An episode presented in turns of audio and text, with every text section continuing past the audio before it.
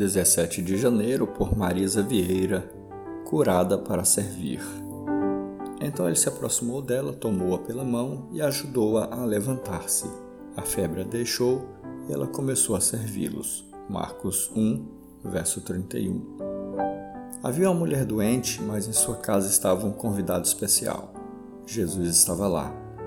Essa mulher, que era a sogra de Pedro, teve o privilégio de ter o Mestre em sua casa e ser curada por ele. Chama-me a atenção o que ela faz depois de ser curada. Levanta-se e passa a servir. Estar doente ou ter uma pessoa querida doente nos angustia, faz-nos clamar ao Senhor por milagre, por livramento. Ser curado de uma enfermidade ou receber um livramento é um privilégio que nos dá uma segunda chance, uma nova oportunidade que nos faz refletir sobre o propósito da nossa vida. Minha mãe dizia que quem não vive para servir não serve para viver.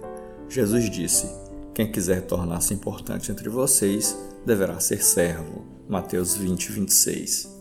Nós temos no próprio Cristo o maior exemplo de servo, que, sendo Deus, tornou-se um de nós para servir.